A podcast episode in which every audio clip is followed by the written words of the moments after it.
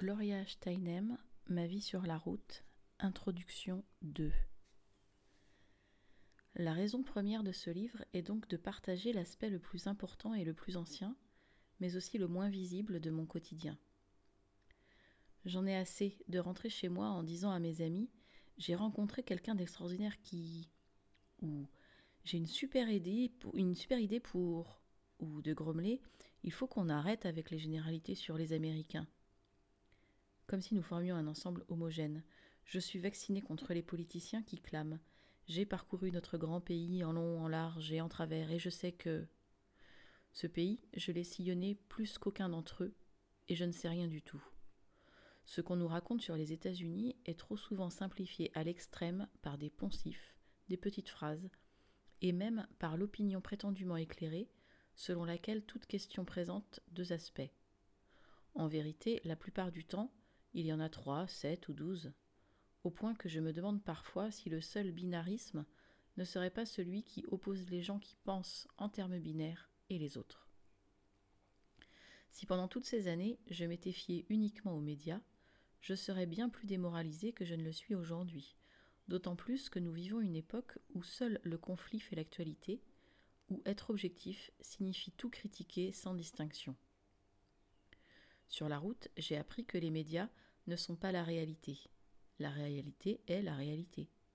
Ainsi, les Américains sont censés priser la liberté par-dessus tout. Or, aucun autre pays n'enferme une telle proportion de sa population.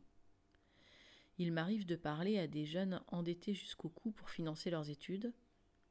Pourtant, ils ne font pas le rapprochement avec les choix politiques de leurs élus, qui bâtissent des prisons inutiles au lieu de construire des écoles, et dépense en moyenne chaque année 50 000 dollars par personne incarcérée, alors qu'il consacre une somme dérisoire à l'éducation. J'applaudis l'esprit d'entreprise de ceux qui créent une start-up ou un stand-out dog, mais nous détenons le record de la disparité des revenus et des inégalités économiques dans le monde développé.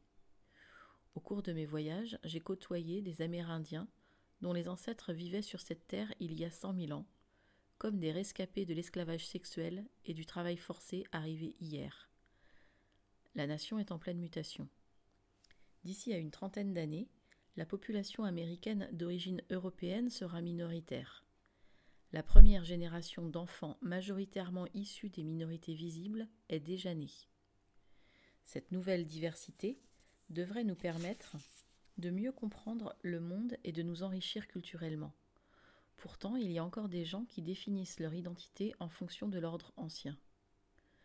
Peut-être est-ce seulement leur peur et leur culpabilité qui parlent, et si on me traitait comme j'ai traité les autres? Mais, avec l'argent et le pouvoir qu'il y a derrière eux, cette violente réaction pourrait nous ramener en arrière et nous enfermer dans une hiérarchie dépassée. La haine généralise, l'amour singularise, nous rappelle la féministe Robin Morgan. Voilà pourquoi voyager est crucial. C'est une école de la singularisation.